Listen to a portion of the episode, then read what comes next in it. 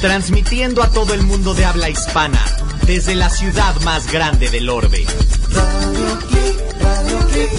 Dale vuelo a tus sentidos. Los sabores de México, la mezcla perfecta entre tradición y vanguardia.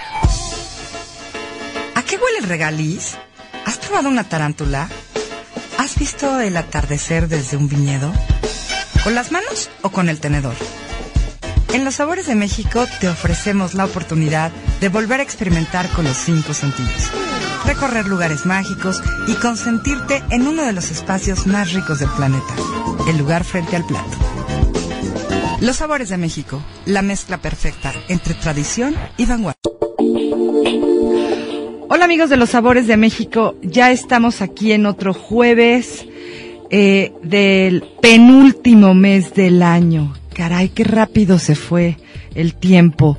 Y bueno, eh, les comento que la próxima semana vamos a cumplir un año eh, de estar con ustedes aquí al aire, compartiendo muchas historias sobre viajes, sobre gastronomía, sobre bebidas.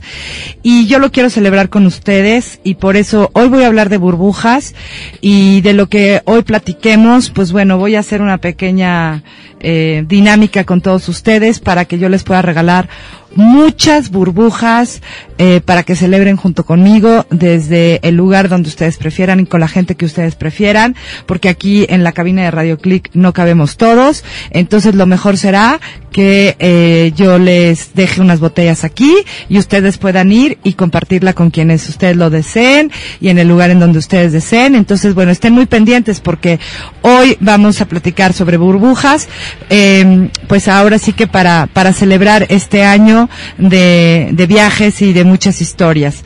Eh, el día de hoy les quiero compartir la receta de una sopa yo insisto, eh, las sopas eh, son como ese elemento de las comidas que lo, lo hacen maravilloso porque las sopitas siempre como que son como, como un remedio para el alma, para si estamos angustiados, porque si andábamos con mucha prisa, pero también nos traen recuerdos de infancia. Y, y las sopitas, bueno, no necesariamente siempre tienen que ser aburridas, al contrario, yo soy muy guille, como el hermanito de Mafalda, me encantan las sopas e insisto, sin una buena sopa eh, es como andar sin un zapato cuando hacemos una comida. Esta es una receta de sopa asada de calabaza. Eh, van a ver una nueva forma, una forma diferente de utilizar este ingrediente que en México generalmente se utiliza para hacer calabaza en tacha o para hacer calabaza en dulce. Pero bueno, van a ver esta receta que está buenísima. Y bueno, vamos a platicar, por supuesto, de todo lo que es eh, los procesos para los vinos espumosos, las diferentes, los diferentes tipos de, vinos espumosos, no todos se pueden llamar champán. Y eh, bueno, pues de nuevo, eh, dejarles por aquí una dinámica para que puedan ganarse muchas botellas de vino espumoso y celebren con nosotros un año en Radio Click. Vamos a platicar también sobre la cocina Tex-Mex. Esto a raíz de que hoy es el Día Nacional de los Nachos en los Estados Unidos. Y bueno, hay muchas eh, controversias siempre que se habla de la cocina Tex-Mex, que si no es mexicana, que cómo es eso. Y alguna vez leyendo un texto de Guillermo González Berenstein, eh, este chef de Monterrey, eh, que después me, me permitió poder compartir dentro de mi blog, hablamos de que la cocina Tex-Mex no se puede, eh, ahora sí que, criticar de forma tan, tan, tan rotunda y tan, tan drástica porque bueno hay toda una historia a raíz de su de su creación. Y por supuesto eh, el, las noticias sobre el mundo de la gastronomía de los viajes y de las bebidas y mucho más. Así que vamos a vamos a comenzar que hay mucho de qué platicar. Los sabores de México. La mezcla perfecta entre tradición y vanguardia. ¿a qué huele el regaliz? ¿Has probado una tarántula? ¿Has visto el atardecer desde un viñedo? ¿Con las manos o con el tenedor? En Los Sabores de México te ofrecemos la oportunidad de volver a experimentar con los cinco sentidos. Recorrer lugares mágicos y consentirte en uno de los espacios más ricos del planeta, el lugar frente al plato. Encuéntrame en Facebook como Flavors of Mexican Cuisine, Twitter arroba Sabor México y por supuesto en nuestro website www.losaboresdemexico.com. Los Sabores de México, la mezcla perfecta entre tradición y vanguardia. Pero, pero es que no me da tiempo, es que nunca aprendí a cocinar, no, no, no tengo el sazón, es que no sé usar el cuchillo, me voy a quemar. El sartén no muerde. Se acabaron los pretextos. Para comer rico, siempre hay tiempo.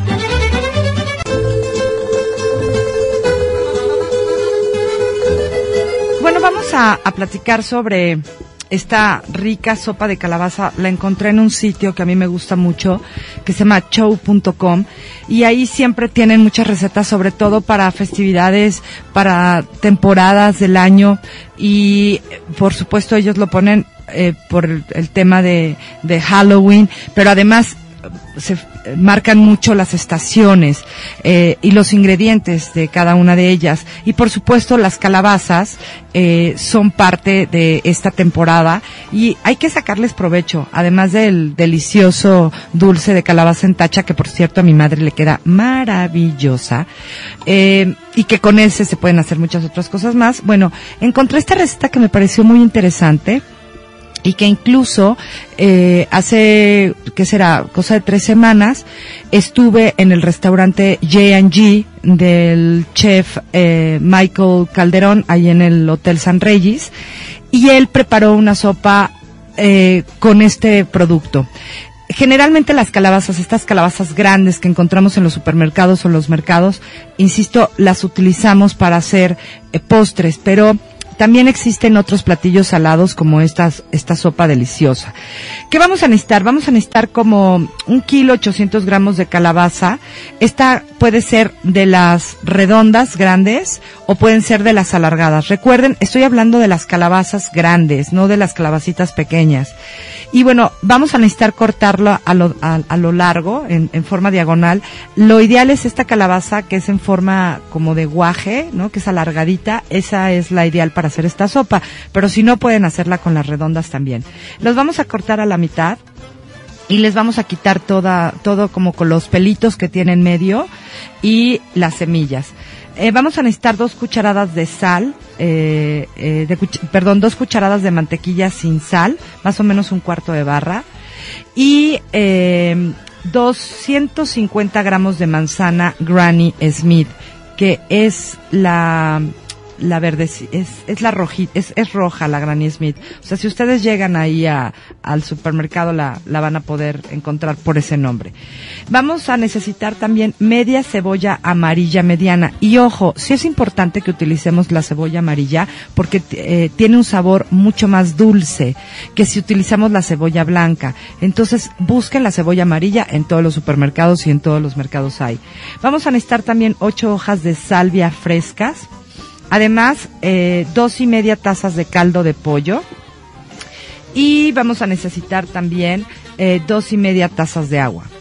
Una y media cucharadita de sal y más si es necesario. Un cuarto de cucharadita de pimienta recién molida y también más si es necesario. Y un tercio de, eh, de crema de leche.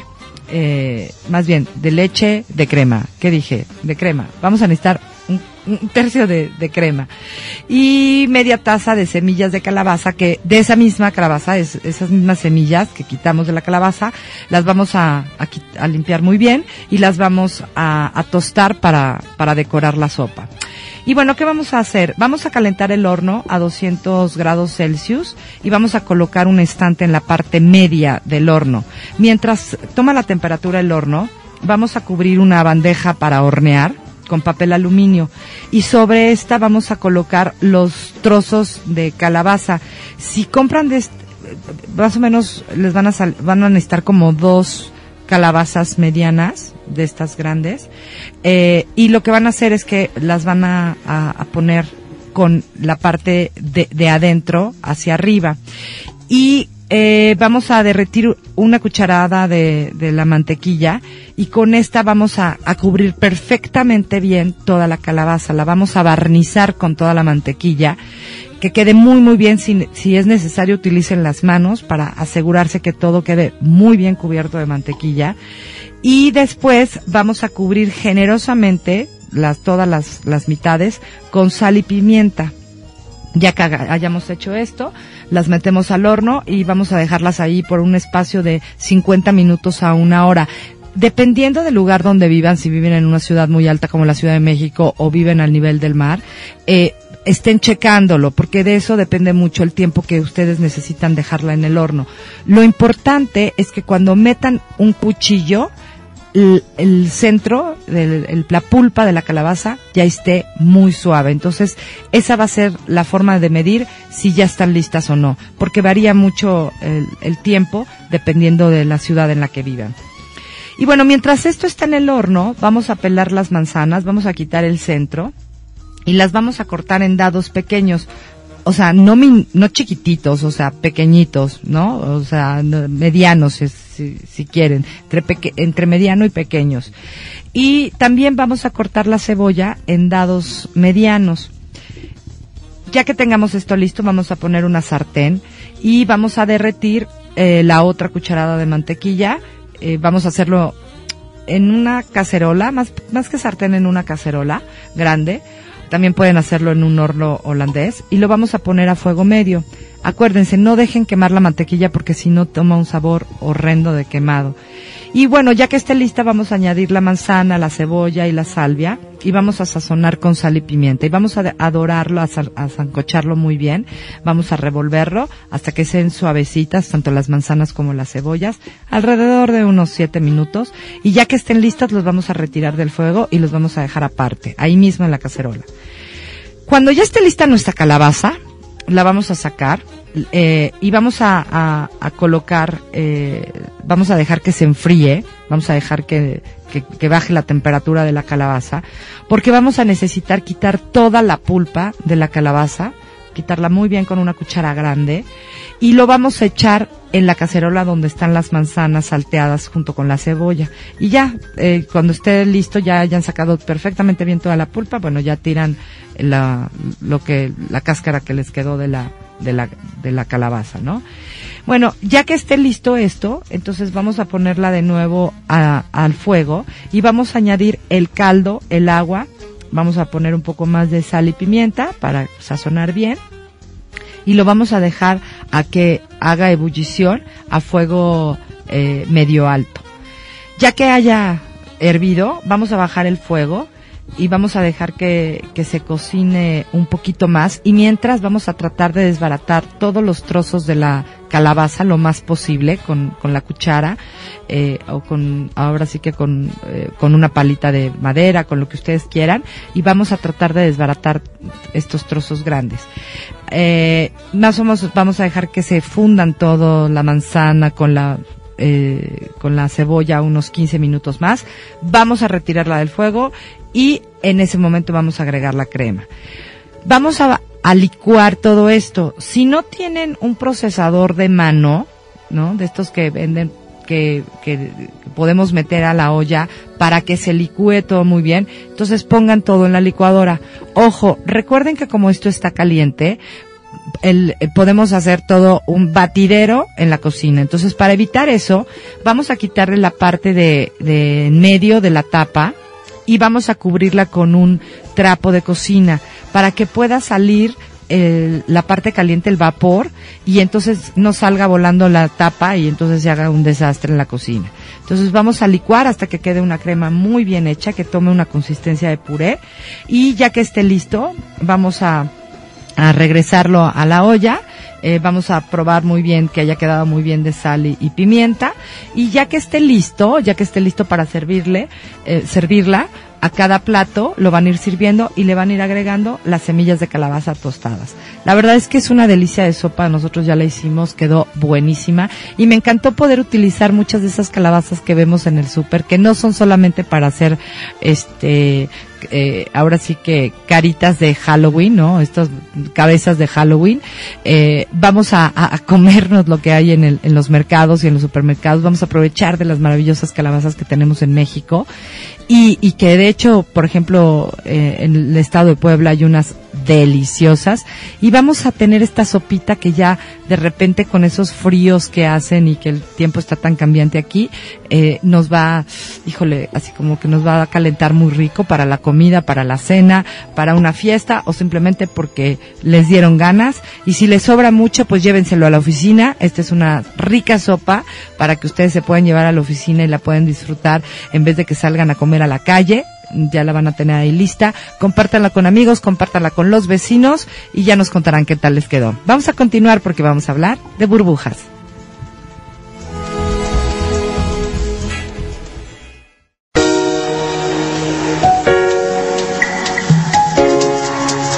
Viajar es conocer, divertirte, ir al teatro, un concierto, increíbles vistas en la carretera, hospedaje y el mejor trato donde quiera que vayas. Esto es Atrápalo. Vuelos, transporte, hotel, tu mesa disponible en el restaurante que tú gustes. Acceso a los mejores eventos en cualquiera que sea tu destino. Uno de los mejores seguros de viajero. Descuentos hasta el 70% y acceso a casi todas tus necesidades como viajero o dentro de tu ciudad.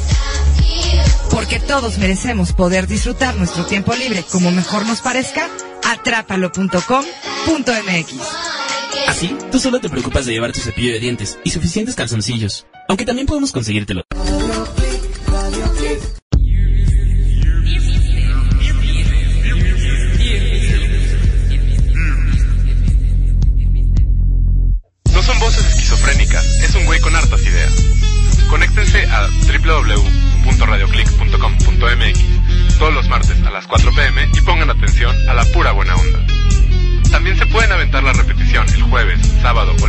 Las 4 de la tarde en www.radioclick.com.mx.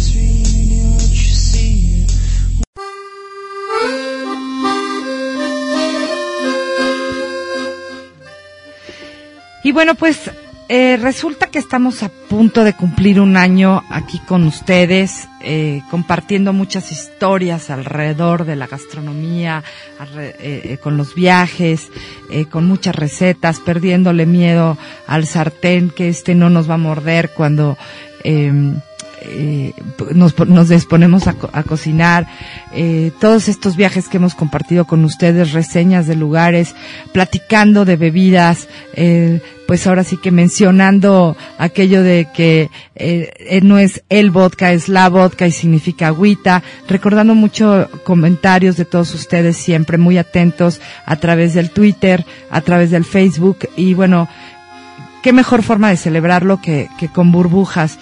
Y bueno, pues yo quiero hacer una dinámica con ustedes para poder regalar muchas botellas y que se las puedan llevar a casa. Y bueno, pues brinden junto con nosotros por este año de estar compartiendo muchas historias. Y, y bueno, casualmente, eh, y de verdad que fue casualidad, eh, la europea lanzó su nueva, su nuevo festival El Lujo de las Burbujas en su segunda edición. Y bueno, pues aprovechando esta ocasión en la que estamos hablando de tantas burbujas, pues nosotros también queremos celebrar. Y es que ese es otro de, una de las cosas que tiene la- las, los, los vinos espumosos. Eh, siempre se ha hecho la connotación o como que es algo que em, eh, conectamos mucho con el tema de la celebración eh, y que bueno de alguna forma siempre lo pensamos como para esos momentos importantes con la familia, con los amigos, para celebrar nuestros éxitos, para una boda, para el bautizo, para los 15 años, o sea siempre estamos pensando en burbujas cuando queremos eh, celebrar eh, un momento de éxito, de felicidad, ya sea con los amigos o con la familia. Y bueno, Incluso hay un dicho que dice que no hay mejor manera de empezar una celebración que abriendo una botella de champán. Y la verdad es que, bueno, pues así es, ¿no? En todo el mundo. Eh, de hecho, el champán, que es el y no la, el champán se convirtió en el vino de las celebraciones eh, desde que se cree que el monje Pierre Perignon eh, la inventó en 1961 y que en su honor eh, una empresa muy importante eh, le puso a una de sus marcas eh, Don Perignon y que es una de las más reconocidas champans a nivel mundial. Aunque en realidad Pierre ayudó a mejorar las técnicas de elaboración, ya que este vino espumoso existía de mucho tiempo atrás. O sea, no es que él haya inventado el vino espumoso, eso ya existía. Lo que él hizo fue perfeccionarlo a, hasta lo que hoy tenemos y conocemos como, como. Y mucha gente eh, comete el error de llamar champagne a todos los vinos que tienen, eh, pues ahora sí que tienen burbujas, ¿no? Que, que son vinos espumosos. Cuando en realidad eh, solo se puede llamar así al vino que proviene de la región de Champagne en Francia. El resto tiene nombres diferentes eh, que ya les contado, les contaré ahorita y que abarca de eh, la región de Champagne abarca desde Reims hasta Epernay y todo lo que se produzca fuera de Champagne, fuera de esta zona de Champagne, se le conoce de manera general como vino espumoso y, y bueno, antes de explicarles cómo se llaman en otros países, a mí me gustaría que entendieran cómo son los métodos de elaboración de, de, de, del champagne y de los vinos espumosos. De hecho, aquí hay un, un tema porque dicen que el método champenois o tradicional, eh, solo se le puede llamar así, el método champenois, eh, a los vinos eh, que se hacen en la zona de Champagne. Pero bueno, muchos otros me dicen que no, que no pasa nada, que pueden utilizar el método y, se puede llamar así, que utilizan método champenois o tradicional, pero que no se pueden llamar champagne. O sea, van a llevar el nombre dependiendo del lugar de donde lo estén haciendo.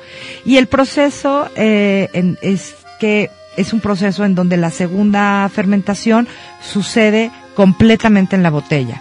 O sea, ahí la fermentación lo que hacen es que les van dando vuelta las botellas para que se esté fermentando y luego lo que hacen es que degollan las las eh, las quitan el, el tapón no para eh, dejar que salga el, el CO2 y después vuelvan a cerrar y ya nada más se quede así. Luego tenemos, hay otro método que es Charmat, que la segunda fermentación es en tanques de acero inoxidable. O sea, ahora sí que ahí, ahí lo, no lo hacen dentro de la botella, que es como es el, el, método tradicional.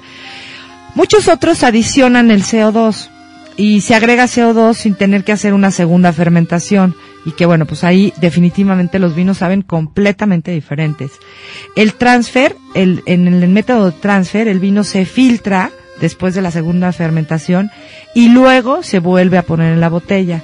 Y bueno, finalmente el método ancestral, en la que no hay una segunda fermentación. Eh, cuando los métodos de producción no suceden de manera tradicional, eh, definitivamente eh, los precios de estos vinos son mucho más accesibles porque son procesos que son mucho más simples y requieren, por supuesto, mucho menos tiempo para su elaboración, porque ese es uno de los temas con el método, bueno, con las champagnes. O sea, se, de verdad que toma mucho tiempo esa segunda fermentación en la botella y pues ello implica que el producto esté ahí por mucho tiempo y que bueno, pues por supuesto no se pueda vender tan fácilmente y que puedan recuperar las ganancias de él. Entonces por eso son vinos mucho más caros.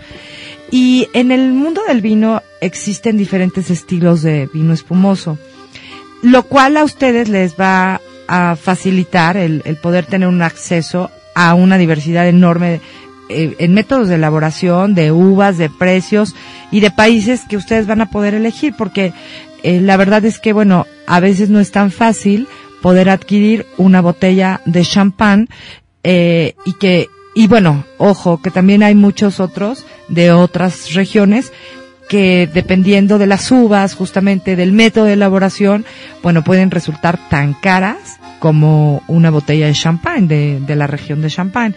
Entonces, bueno, como les decía, bueno, champagne solamente se pueden llamar aquellos vinos eh, que, que provienen de, de la región de Champagne en Francia y siempre elaborado con el método champenois. Las uvas que generalmente se utilizan para estos eh, para, para los vinos, bueno, para, las para los champagnes que se elaboran en esta región, son uvas Pinot Noir, Pinot Meunier y Chardonnay. Para eh, los vinos cava, los vinos cava son, lo, o más bien los vinos espumosos cava, que se les llaman así, provienen de España. No en todo España se pueden llamar cavas, eh, pero bueno, estos vienen de la región de Penedés, o sea, solamente en esa región se les pueden llamar cava, y son elaborados con el método tradicional. Y generalmente, bueno, más bien las uvas que se utilizan para hacer cavas son parelada, charelot y macabeo. Eh, los demás vinos espumosos, bueno, y, que tienen eh, burbujas del resto de España, se les llaman así, vinos espumosos. Para llamarse cava, tienen que ser estar elaborados en la región de Penedés, en la zona de Penedés en España. Luego vamos a tener los prosecos. A mí, de verdad, son de los vinos espumosos que más me gustan después de, de la champán. Aunque por supuesto, por ejemplo, de vinos de, de, la, de cavas, a mí me encantan los de Gramona.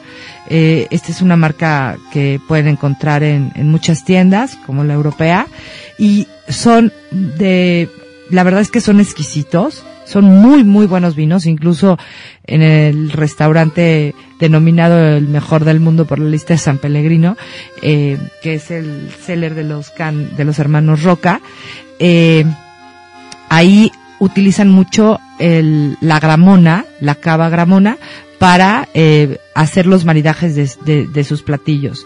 Y bueno, volviendo al tema de los prosecos, justamente ahora que estuve en Italia estuve aprendiendo mucho más de cómo se elaboran y de cuáles son los que realmente son una verdadera maravilla. Eh, los prosecos eh, solamente se les puede llamar así a los que vienen de la región del Véneto y su, la uva que utilizan es glera y ellos utilizan el, el método Charmat en el que la segunda fermentación se lleva a cabo en tanques de acero inoxidable. Y bueno, que, bueno, más bien que usualmente hacen eso. Hay otras bodegas, por ejemplo, Bisol, ellos utilizan el método tradicional. Y déjenme decirles que además de ser vinos súper premiados, estos prosecos son súper premiados, son vinos muy, muy accesibles. Estamos hablando de vinos que no van a tener, o sea, de verdad nos cuestan no más de 200 pesos algunas de sus etiquetas de vinos Bisol. O sea, si ustedes buscan eh, terraemondo.com, entren ahí, busquen los vinos de Bisol con B grande, con B de burro. Eh, y con ese bisol y van a encontrar muchos de sus de, de todos los de todos los prosecos. De hecho ellos eh, fabrican prácticamente puros prosecos. Son es una de las bodegas con las mejores tierras eh, en la zona del Véneto. Yo ya hablé de ellos. Si buscan eh, en mi blog www.losaboresdemexico.com van a encontrar un artículo que recientemente publiqué hace como tres semanas sobre los vinos de Bisol y los prosecos de Bisol y de verdad que me causó muchísima sorpresa ver la calidad de sus vinos, todos los premios que han recibido y de verdad no cuestan más de 200 pesos y se los llevan hasta su casa. Vean qué maravilla. O sea, ni siquiera tienen que salir de su casa para ir a comprarlos. Le escriben al distribuidor y ustedes pueden ir directamente para comprarlos. A mí me encantó el ver que uno puede disfrutar de tan buenos vinos eh, prosecos eh, con maravillosas burbujas de una calidad extraordinaria, premiados a nivel mundial y que no nos tienen que costar eh, ahora sí que eh, tan caros, ¿no? Tienen otras etiquetas que van entre los 400, 500 pesos, que la verdad es que si vamos a celebrar ahora, por ejemplo, que se acercan las, eh, las fiestas de, de fin de año, de la Navidad y del Año Nuevo, van a, oigan, que no tienen que sufrir porque van a de verdad van a celebrar y van a poder brindar por un nuevo año y por la Navidad con toda su familia, con todos sus, eh, con todos sus amigos, con excelentes vinos. Entonces, bueno, eso hablando de los prosecos. También tenemos los lambruscos, que también provienen de Italia. Y aquí eh, los vinos que, eh, vamos, que los lambruscos tienen que venir de una región en específico, que es Emilia Romana.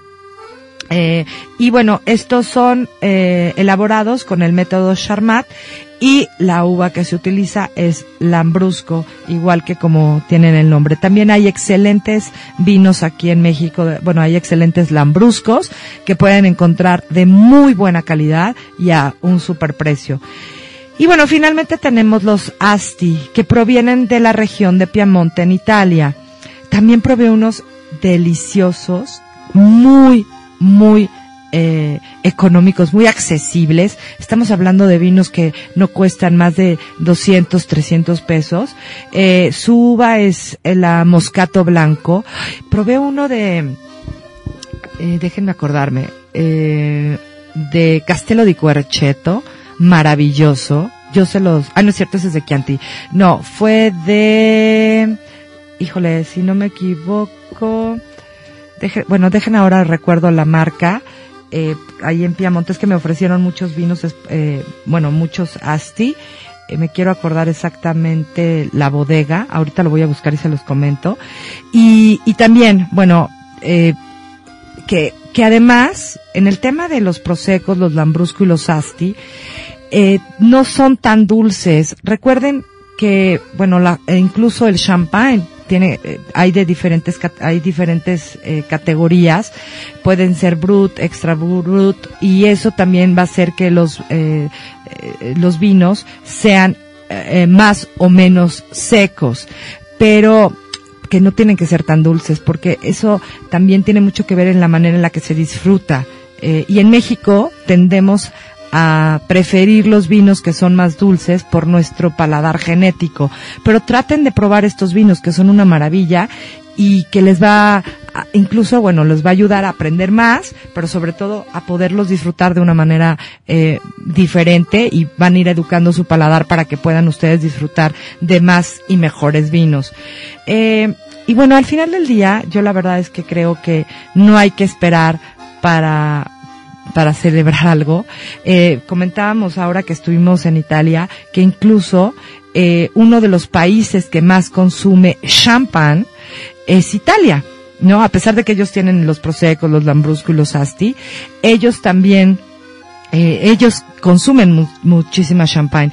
Y en Italia, en prácticamente todos los rincones de este país, siempre, siempre los van a recibir con una botella, eh, con, con una copa de, de vino espumoso, ya sea Prosecco, Lambrusco, Asti, Asti o Champagne, porque a ellos les gusta mucho comenzar, ¿no? Eh, sus comidas y sus cenas con, con estos, con estos vinos.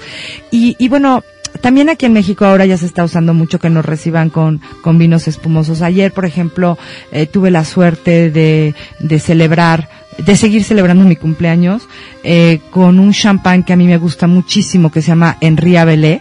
El Henri Abelé ya les platiqué, es el vino que se eh, que se encontró entre los restos del Titanic y que eh, y que bueno, después de muchos años de, de que la bodega había dejado de producir, Freixenet, que es una bodega española, compró eh, compró la bodega, compró la bodega, esta bodega francesa de Henri Abelé, y bueno, ya están produciendo nuevamente los vinos. Es una, eh, es una de las bodegas que producen eh, champagne en Francia, de las más antiguas, y hoy podemos tener acceso a esta champagne que es deliciosa y también muy, muy económica. Y que bueno, por favor, no se dejen llevar solo por la mercadotecnia. Ese ha sido otro de los grandes problemas en México. Y, y no, con esto no quiero decir que no vuelvan a tomar jamás Moët Chandon, claro que no, pero la verdad es que no se dejen llevar por la mercadotecnia. Hay un montón, de verdad, montón de vinos espumosos, porque después de estas que les platiqué, champán, cava, prosecco, lambrusco y asti, todos los demás se tienen que llamar vinos espumosos, como por ejemplo los de Argentina, ¿no? Argentina tiene unos vinos espumosos maravillosos. Eh, yo recuerdo en Patagonia varias bodegas que nos daban unos vinos espumosos increíbles, ¿no?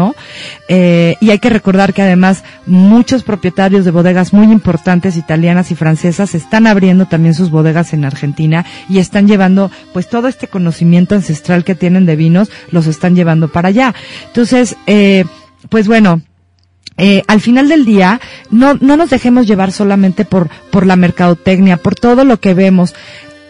Si de verdad quieren ir a un tema aspiracional, créanme, Chandon no es aspiracional, porque es algo que finalmente se, se puede conseguir muy fácilmente. Yo creo que la- las cosas eh, diferentes y que tienen eh, que son igual de valiosas que otras que no hacen tanta publicidad, eh, valen mucho más la pena a veces.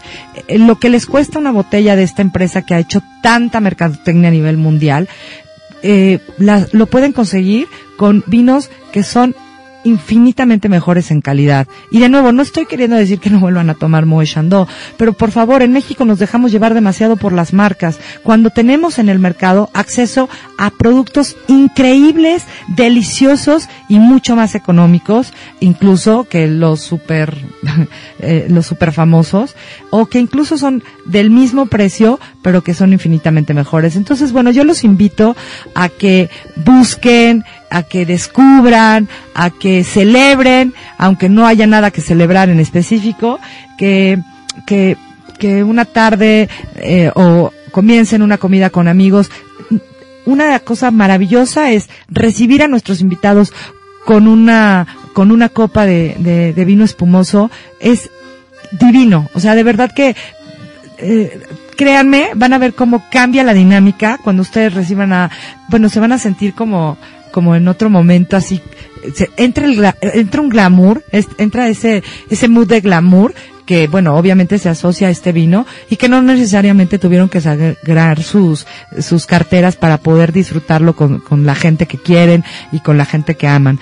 Y bueno, pues, eh, ya les estaré eh, comentando en el transcurso de este mes de noviembre de algunas otras marcas, tanto de italianas como españolas eh, y por supuesto de, de champagne, para que ustedes puedan ir adquiriendo sus botellas. Ojo, hay que agarrar eh, estas promociones porque son son muy buenas eh, porque nos van a poder permitir adquirir los- las botellas eh, mucho más económicas porque las bodegas se aprovechan para hacer descuentos para esta época y que además eh, nos van a nos van a permitir eh, ir guardando nuestras botellas para para la Navidad para el fin de año o para simplemente porque se nos va a dar la gana tomárnoslas un domingo a las 11 de la mañana. He dicho. Vamos a continuar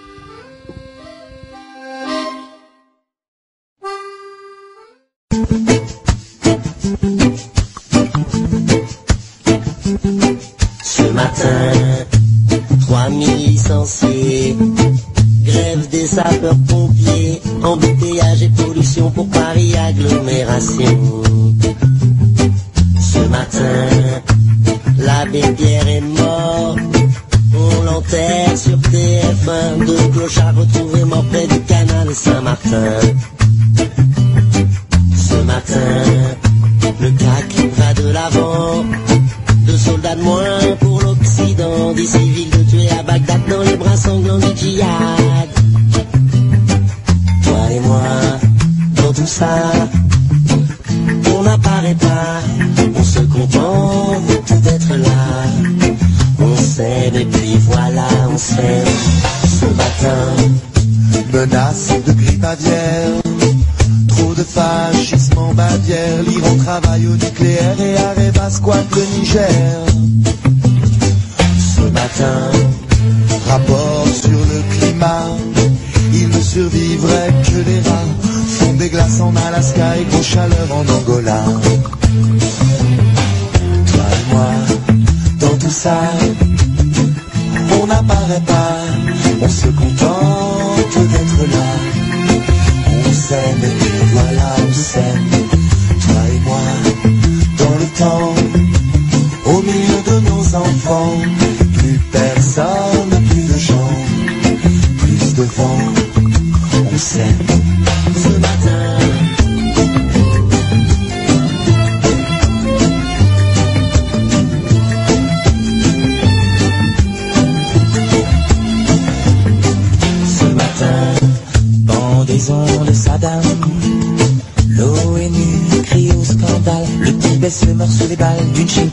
capital. Toi et moi, dans tout ça, on n'apparaît pas, on se contente d'être là. On s'aime et puis voilà, on s'aime, toi et moi, dans le temps, au milieu de nos enfants. Plus personne, plus de gens, plus de vent, on s'aime. Ce matin, presque beau. Ça tombe bien, je me suis levé tôt avec le coq et les oiseaux sans journaux et sans météo. Ce matin, j'attaque un autre jour avec toi, mon amour. Cette journée durera toujours, on n'en fera jamais le tour. Toi et moi, dans tout ça,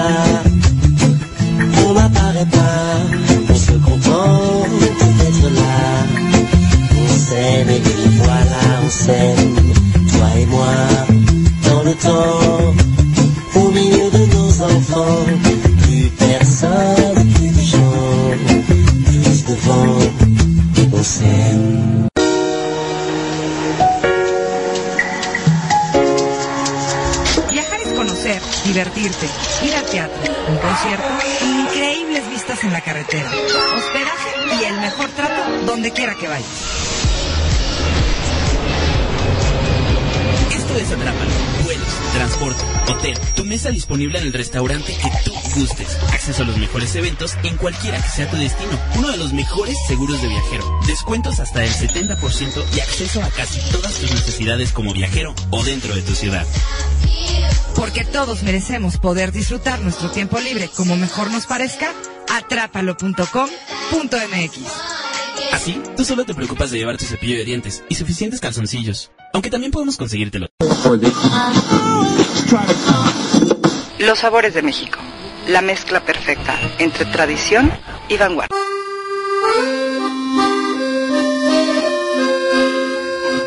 Oigan, pues vamos a platicar de esta incomprendida cocina, eh, que es la, la cocina Tex-Mex, a raíz de, bueno, de que hoy es el Día Nacional del Nacho en los Estados Unidos. A mí me encanta porque en Estados Unidos todos los días celebran algún platillo. Ah, Hoy, hoy le tocó a los nachos, pero también puede ser el Día Nacional de las Margaritas, el Día Nacional de los Cupcakes, el Día Nacional, o sea, todos los días celebran un platillo. A mí me encanta eso, ¿no? Entonces, bueno, la gente busca recetas y busca poder compartir, eh, eh, ahora sí que sus, sus secretos. Y bueno, sobre todo, lo que a mí me gusta de esto es que platican la historia eh, del origen en de, de los mismos, que eso me parece muy bien, porque son cosas tan del diario y tan convencionales que ya las damos como por hecho, pero es que detrás de cada platillo siempre hay un, una historia y la verdad es que a veces nos dejamos llevar por, vamos, por comer, eh, simplemente por el hecho de comer y se nos olvida que, bueno, en algún momento alguien o alguien o algo lo tuvo que, que, pues que inventar, ¿no? Entonces, bueno, eh, yo sigo mucho a una cuenta que se llama Foodimentaris. Eh, se escribe F-W-O-D-I y luego Mentari con Y. Y eh, ellos me encanta porque todos los días siempre están muy pendientes de ponernos eh, pues las historias de cómo nacieron y de cómo vino. Sigan a Fundamentari, de verdad que siempre tiene cosas muy interesantes. Y por ejemplo, ayer fue el Día Nacional de las Donas, ¿no? De, y ese sí me lo perdí, caray, debería de haberme hecho un, un- debería de haberme ido una, a un lugar maravilloso de donas para haberme comido eso, ¿no? Pero bueno, eh, y bueno, eso también me trajo a retomar un tema que publicamos hace mucho tiempo en Los Sabores de México, la controversia de la cocina Tex-Mex, porque además erróneamente se considera y se piensa que los nachos nacieron en Estados Unidos cuando en realidad nacieron en México. Eh, los nachos eh, fueron creados en 1943 en Piedras Negras, Coahuila, para que no le anden haciendo el feo a los nachos. Ojo, ¿eh? Porque ahí, por ejemplo, eh, mucha gente dice, ay, nachos, ay, qué horror, ¿cómo me sirven nachos? Pues si los nachos los inventaron en, en, en Piedras Negras, en Coahuila, ya los servían ahí desde hace, hacía mucho tiempo y no tenía nada que ver con la cocina Tex-Mex, o sea, era algo que nosotros, que nosotros le llamamos totopos y se llamaban totopos así, sí, solitos se siguen llamando totopos, pero bueno, ¿por qué se llaman nachos? ¿Y de dónde viene el, el tema de, de la historia? Bueno, pues resulta que ahí en Piedras Negras, eh, en, en, en Coahuila, en México, en el año 1943, en el Club Victoria, un restaurante, eh, llegaron las esposas de varios militares eh, estadounidenses, eh, pues que ya habían cerrado el restaurante, o sea, el restaurante ya, ya estaba cerrado, entonces las señoras, por favor, así déjenos entrar, nos morimos de hambre, ¿no? Entonces, el mesero, que se llamaba Ignacio An- Anaya, eh, dijo, pues, ¿qué les vamos a preparar? O sea, que pues, ya no hay nada, ya estamos cerrados. Entonces, eh, se fue a la cocina y bueno, les preparó lo que, pues lo que había, lo que tenía ahí a la mano. Entonces, lo que él tenía, eh, fue, eran tortillas y queso, ¿no? Eh, y bueno, entonces lo que hizo fue que cortó las tortillas en forma de triangulitos, luego las puso a freír y luego les puso encima el queso amarillo de Wisconsin y eh, aquí tengo la duda de si ya les había, él les puso desde un principio el chile jalapeño en rodajas, en vinagre. Yo quiero pensar que sí. Y bueno, este este plato, por supuesto, les encantó a las señoras porque estaban come y come y come felices los, las tortillas, ¿no? Y, eh, y, por- y bueno, pues entonces le preguntaron a Ignacio Anaya eh, que cómo se llamaba el platillo, ¿no? Entonces él dijo nachos especiales, pero nachos porque hay que recordar que en México a los Ignacios se les dice nacho. Entonces dijo, se llaman nachos especiales. Y bueno, entonces eh, el mesero eh, dijo, pues ahora vamos a agregar. Fue tanto el éxito de verdad y que estas señoras fueron y lo compartieron con toda su gente. Ahí es donde se ve el poder que tiene el, el boca a boca, o en inglés llamado word of mouth, pero de verdad que no hay mejor publicidad que el boca en boca. Y, y bueno, imaginen qué tanto les gustó a estas señoras y qué tan poderosa es la recomendación de boca en boca, que bueno, no solamente lo, lo iba gente y lo pedía, sino que además se volvió famosísimo en todo el mundo, en todo el mundo, siempre van a encontrar en un restaurante de cocina mexicana, eh, fuera de México, que van a servir los nachos. Y contrario a muchos de los que creen que, ay, eso es super Tex-Mex y gringo y eso, pues no, es mexicano completamente, ¿no? Y bueno, eh, el nombre de, como les decía, pues bueno, se llaman Nachos por, por, por Ignacio Anaya, que él era originario de Acuña, Coahuila. Y bueno, finalmente en 1995 se declaró oficialmente a Piedras Negras como la cuna del Nacho, ¿no? De los Nachos. Y desde entonces, bueno, cada octubre, eh, celebran en esta ciudad el Festival Internacional del Nacho, eh, que es conocido también como el Nacho Fest. Y, y bueno, esta es una, esta es una de las historias que nos demuestran que a veces como mexicanos puristas nos tiramos al, al, así a la yugular a muchas, eh, a muchas tradiciones y a muchas cosas que por no saber la historia, y justamente hoy platicaba con alguien que sabe mucho de gastronomía que se llama Fabiola de la Fuente, la pueden seguir, su Twitter es arroba la fa de la fu, y ella me decía, es que se está perdiendo todo eso, o sea, la gente critica y habla solamente sin tener fundamentos reales de la historia, de las cosas, y, y se tiran así como casi casi que a, a, cuchilladas con, con cualquier cosa sin tener verdaderamente la, eh, pues el conocimiento, ¿no? Detrás de, de, del- de cada platillo. Y hace un tiempo, bueno, no, más bien ya tienen varios años, eh, yo encontré un artículo publicado por Guillermo González Beristain en un blog que él tiene, ¿no? Y que justamente hablaba de la controversia que hay sobre la cocina eh, Tex-Mex que casi casi se le sataniza, así, ah, no es cocina mexicana, cuando verdaderamente sí lo es. Y es que, eh, como él decía, ¿no? Esto es una cocina totalmente incomprendida, ¿no? La cocina Tex-Mex, eh, como mexicanos, el, eh, su nombre le causa mucha molestia y les da coraje a mucha gente y, y incluso se, se refieren a ella con mucho desprecio. Y bueno, es que si bien es cierto que en muchos países, en especialmente en los, eh, bueno, en que en todos, en todos los países, yo cada vez que viajo y voy, pues lo que están presentando es más la cocina te- Tex-Mex, aunque ahora ya se está, eh, gracias pues por supuesto a, a- al internet y, y a las comunicaciones que hoy son mucho más fluidas y mucho más fáciles, ya están entendiendo que la cocina tradicional mexicana o la cocina mexicana no es solamente Tex-Mex, porque la cocina Tex-Mex es una de las tantas eh, tipos de cocina que existen en México y que se han ido a otras partes. Y bueno, por eso es que también, ay, bueno, las criti- lo- la critican horrible, ¿no? Y bueno, obviamente, cuando ellos hacen estas aperturas en las que realmente lo único que están sirviendo es cocina Tex-Mex, muchas veces la llaman ventajosamente auténtica cocina mexicana cuando realmente no lo es, ¿no? Y, bueno, lo que él contaba es que él pasó su infancia y su adolescencia en Ensenada y bueno, ya gran parte de su vida adulta en Monterrey.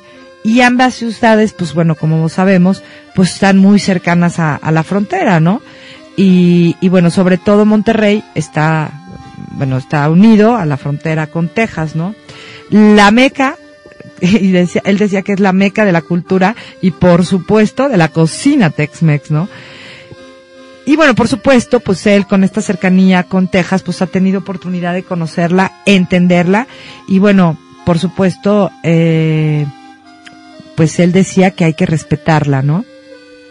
Eh, decir que la cocina Tex-Mex son solo nachos con queso amarillo y jalapeño de lata, eh, que ya les conté la historia, pues eh, no es, lo mismo que decir que la comida mexicana todas son garnachas con lechuga, crema y queso, lo cual no es cierto. O sea, la cocina Tex-Mex en realidad tiene muchos platillos que la conforman. Eh, los platillos como la barbacoa de cabeza de res, que se cocina bajo tierra durante horas, eh, servida con los, híjole, con una salsita picante, o el chili de venado junto con frijolitos y especias, o las codornices en, en brasas en adobo, o las famosas fajitas, ¿no? Eh, que por cierto, eh, su origen es que eran preparadas con los cortes de desecho de, de la carne. Ah, De ahí viene el origen de las fajitas. Y bueno, por supuesto, la muy adorada rachera de mucha gente, eh, son, eh, ahora sí que son variedades, y bueno, por supuesto las enchiladas, son claros ejemplos eh, de la diversidad y el alcance que tiene esta cocina. O sea, contrario a lo que todo el mundo piensa, la cocina Tex-Mex no es solamente nachos, es todos estos platillos que les acabo de comentar, entre muchos otros. Y bueno, para poder comprender el género Tex-Mex, antes que nada debemos considerarlo como un componente de la cocina mexicana regional, que, que vamos, que no pretende ser más que eso, porque ellos, con esto no estamos queriendo decir que sea eh, una cocina aparte o una cocina eh, diferente, no, es una más de las de los tipos de cocina que se tienen de la co- de, de- la cocina mexicana, ¿no? Y que eh, y que sus orígenes eh, se propiciaron, eh, como en muchos otros casos, por las migraciones, por las diversas migraciones que, que hubo. Y la primera fue a finales del, siglo XVI, en la época de las misiones españolas, cuando estos colonizadores eh, eh, trajeron grandes cantidades de ganado además de sus tradiciones y costumbres, por supuesto, las cuales eh, se fusionaron con las usanzas de los nativos eh, de, de cada región a los que ellos llegaron. La siguiente influencia viene con una segunda migración española, particularmente de las Islas Canarias. Muchos de estos pobladores eh, llegaban acompañados de su servidumbre, en su mayoría oriundos del norte de África. Y ellos a su vez, por supuesto, trajeron consigo sus característicos guisos picantes, basados en carnes con especias. Por eso, por ejemplo, la cocina cajún y criolla eh, tiene estas influencias de la cocina africana eh, que, que se encuentra ahí en Nueva Orleans, porque estos españoles, hay que recordar, estuvieron gobernando Nueva Orleans por muchos años. Eh, y bueno, particularmente trajeron el comino y la semilla de cilantro. Eh, y ahí dieron pie al inicio de un plato emblemático de la cocina Tex-Mex, que es el chili con carne. El chili con carne de ahí nace. Pero hay que recordar que además Texas era parte de México. Por favor, no se les olvide. O sea, hubo mucho tiempo en que Texas era parte de México y eso también como que eh, como que lo dejan a un lado, no sé qué pasa, como que les da este amnesia y se les olvida que Texas fue mexicano y claro, ahí nació la cocina Tex-Mex, pues que era parte de México, no era no es que fuera norteamericano, ¿no? Y la tercera migración y posiblemente la que más aportó a, fuera de los pobladores del centro de México que migraron hacia Texas, eh, que en esa época todavía pertenecía a México y que se llevaron consigo, pues por supuesto, un bagaje cultural y culinario de sus casas impresionante. Y lo tuvieron que ir adaptando porque pues no todos los ingredientes se podían encontrar tan fácilmente en esa época en esas regiones, porque pues no había los medios de comunicación que tenemos ahora. Y por ejemplo, un claro ejemplo es el queso cheddar, que en aquella época era mucho más sencillo de obtener porque había una eh, influencia inglesa muy arraigada en esa zona y en que los quesos tradicionales del centro, eh, que, que, además había, bueno, no, más bien los ingleses estaban en México y que de ahí nace, bueno, ellos nos trajeron el, el, el hacer la carne asada, ya les contaré de eso después. Y bueno, eh, bueno, finalmente ellos trajeron quesos tradicionales al centro de México y cuando estos migrantes se fueron hacia el norte, pues se los llevaron con ellos aunque Texas se independizó mucho después y, esto no fue solamente político, cultural y gastronómicamente, eh, pues no se podían separar de nosotros, no se podían separar de todas las tradiciones y de toda la gente que había migrado del centro del país y de otras partes de México hacia esa zona. Bueno, la primera vez que se utilizó la abreviación Tex-Mex, eh, decía Memo, que fue en 1900, 1875 y se estableció para referirse a la ruta del tren Texas-México. De la misma manera como se abrevió la famosa ruta de Missouri al Pacífico, MOPAC. ¿no? O sea, lo único que hicieron fue abreviarlo para referirse a esa, a esa ruta ferrio, ferroviaria. Y fue hasta principios de 1970 cuando realmente se empezó a utilizar como referencia hacia la cocina típica de esta zona. Y, y bueno, pues de ahí es donde se hace ya eh, el auge de esta nomenclatura que pues la verdad sigue vigente hasta el día de hoy, ¿no? Eh, él decía que probablemente la persona que más ha hecho para dignificar y defender esta cocina es Rob Walsh, autor de varios bestsellers y ganador del premio James Bird en dos ocasiones como mejor escritor de gastronomía. Además de que eh, eh, Walsh es un escritor eh, y e, además de ser escritor, es un experto cocinero, o sea, realmente el tipo sabe de lo que está hablando, ¿no?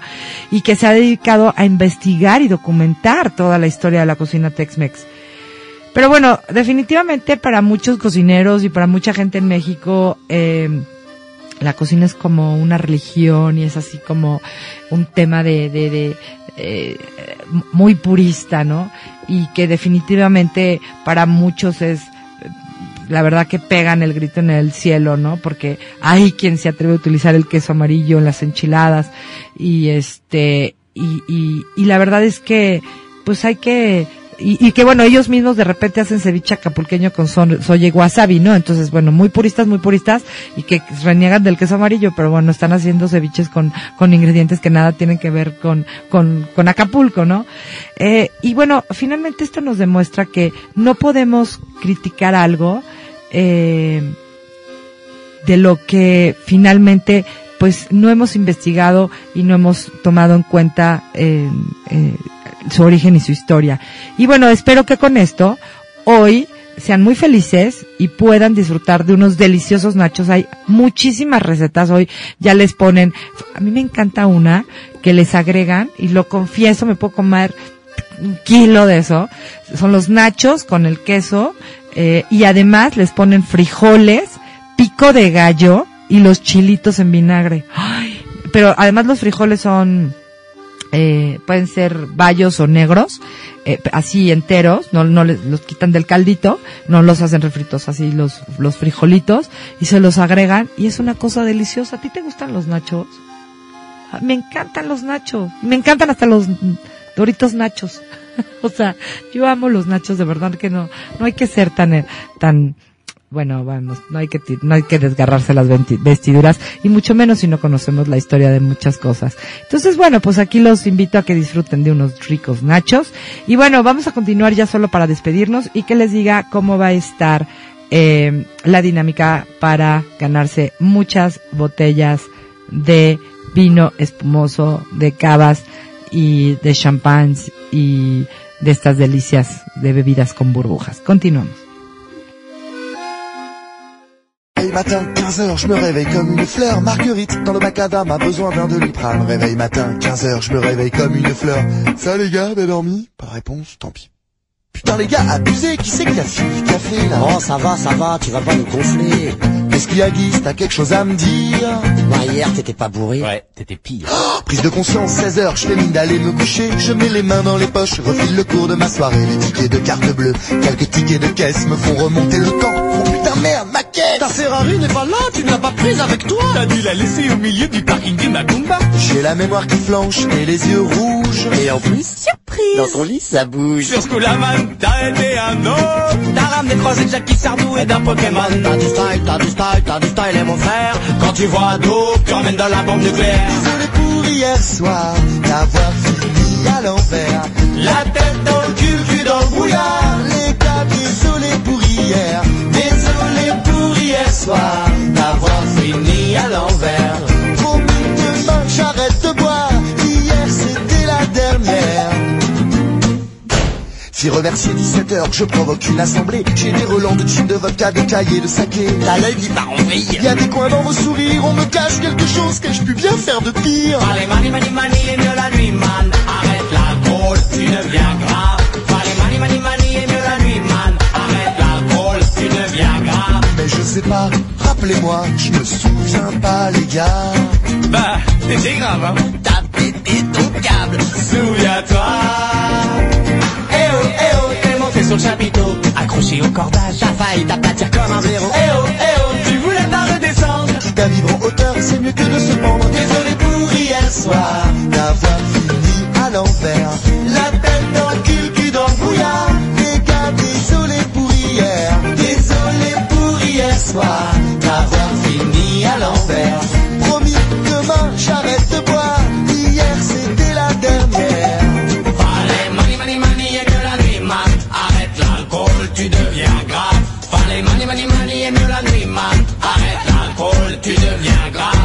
Voilà donc fin prêt pour de nouvelles résolutions. Un esprit de sainteté dans un super corps de champion. Me voilà donc prêt, je me colle devant la télé, de légumes, bol de thé et qu'on me foute la paix. C'est fou qu'on puisse à ce point être mal le lendemain dans son canapé.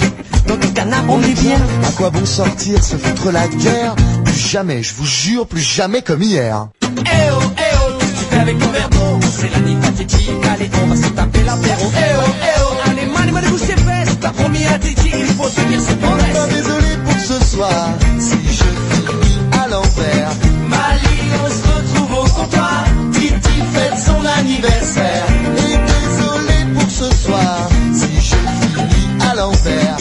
Après celle-là, j'arrête de boire. Laissez-moi juste la dernière. Désolé et mieux la nuit, man Arrête l'alcool, tu deviens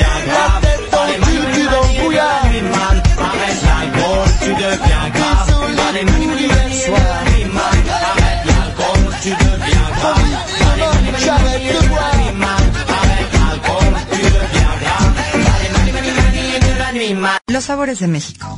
La mezcla perfecta entre tradición y vanguardia. Los sabores de México. Y bueno, pues, eh, disculpen que hoy empezamos un poquito más tarde, pero ya saben cómo es esto del tráfico. Y bueno, eh, como les decía, la próxima semana eh, vamos a cumplir un año al aire. Y bueno, pues yo lo quiero celebrar con todos ustedes. Eh, a partir del lunes, les voy a decir, el lunes 17, no, perdón, el lunes 10, como nuestro aniversario cae el miércoles, es más, ¿saben qué? A partir del sábado 8 vamos a publicar la, la dinámica en nuestra fanpage de Facebook, que es, ya, recuerden, nos pueden encontrar como Flavors of Mexican Cuisine, se escribe Flavors of Mexican Cuisine, diagonal Sabores de México. Y ahí vamos a, a compartir con, con ustedes, eh, ahora sí que, toda, to- bueno, todos los elementos que, que vamos a crear para que ustedes se puedan llevar muy ricas eh, y deliciosas botellas eh, con muchas burbujas. Eh, algunas serán cavas y otras serán eh, eh, vinos espumosos y vamos a buscar por ahí un par de champañitas muy ricas eh, que queremos compartir con ustedes para que puedan celebrar con nosotros. Ahí vamos a tener las, eh, la dinámica y por supuesto todos los detalles para que el día, eh, el miércoles 13, eh, no, perdón, el jueves 13, que vamos a estar aquí, demos la lista de los ganadores. Eh, el 12 cerraremos toda la dinámica y para el 13 ustedes puedan estar eh, escuchando a los ganadores de estos premios. La verdad es que les quiero agradecer todo este tiempo que han estado con nosotros durante todo este año, el que nos hayan permitido compartir con todos ustedes nuestras aventuras. Y bueno, estén muy pendientes. El sábado 8 vamos a estar publicando las dinámicas para poderse ganar muchas botellitas, eh, bueno, no muchas, bueno, cada quien se llevará una, eh, botellas de vinos eh, espumosos, cavas y champagne con todos ustedes para agradecerles el que hayan compartido con nosotros. Yo soy Elsie Méndez de Los Sabores de México. Quiero eh, recordarles que nos pueden encontrar en Twitter como arroba Sabor México. También nos encuentran en Instagram como Sabor México. En, en Facebook tenemos un, un- nuestra fanpage que es Flavors of Mexican Cuisine, diagonal Sabores de México. También pueden encontrar noticias sobre nosotros en Radio Click www.radioclick.com.mx eh, sigan a su cuenta es arroba radio-click con CK y por supuesto pueden escuchar nuestros podcasts en iTunes buscando la programación de Radio Click. Y bueno por supuesto que eh, disfruten de todos nuestros artículos que escribimos en eh, www.lossaboresdemexico.com hoy estuvimos eh, publicamos sobre el restaurante Yoshimi a los amantes de la cocina japonesa. Les recomiendo muchísimo este restaurante en el Hotel Hyatt Regency Mexico City en Polanco. Y bueno como siempre eh, agradeciéndoles y deseándoles que tengan muy buenos días muy buenas tardes y muy buenas noches donde quiera que se encuentren. Hasta luego Los sabores de México. La mezcla perfecta entre tradición y vanguardia. Hola, soy Elsie Méndez de Los Sabores de México. Los invito a que me escuchen en vivo todos los jueves a las 2.30 de la tarde, con sus repeticiones los viernes, sábados y domingos a las 10 de la mañana y los martes a las 8 de la noche. Encuéntrame en Twitter como arroba Sabor México, en Facebook como Flavors of Mexican Cuisine y en mi sitio www.lossaboresdemexico.com. Los Sabores de México, la mezcla perfecta entre tradición y vanguardia.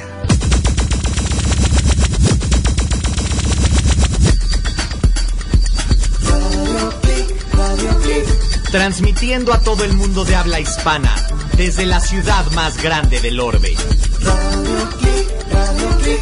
Dale vuelo a tus sentidos.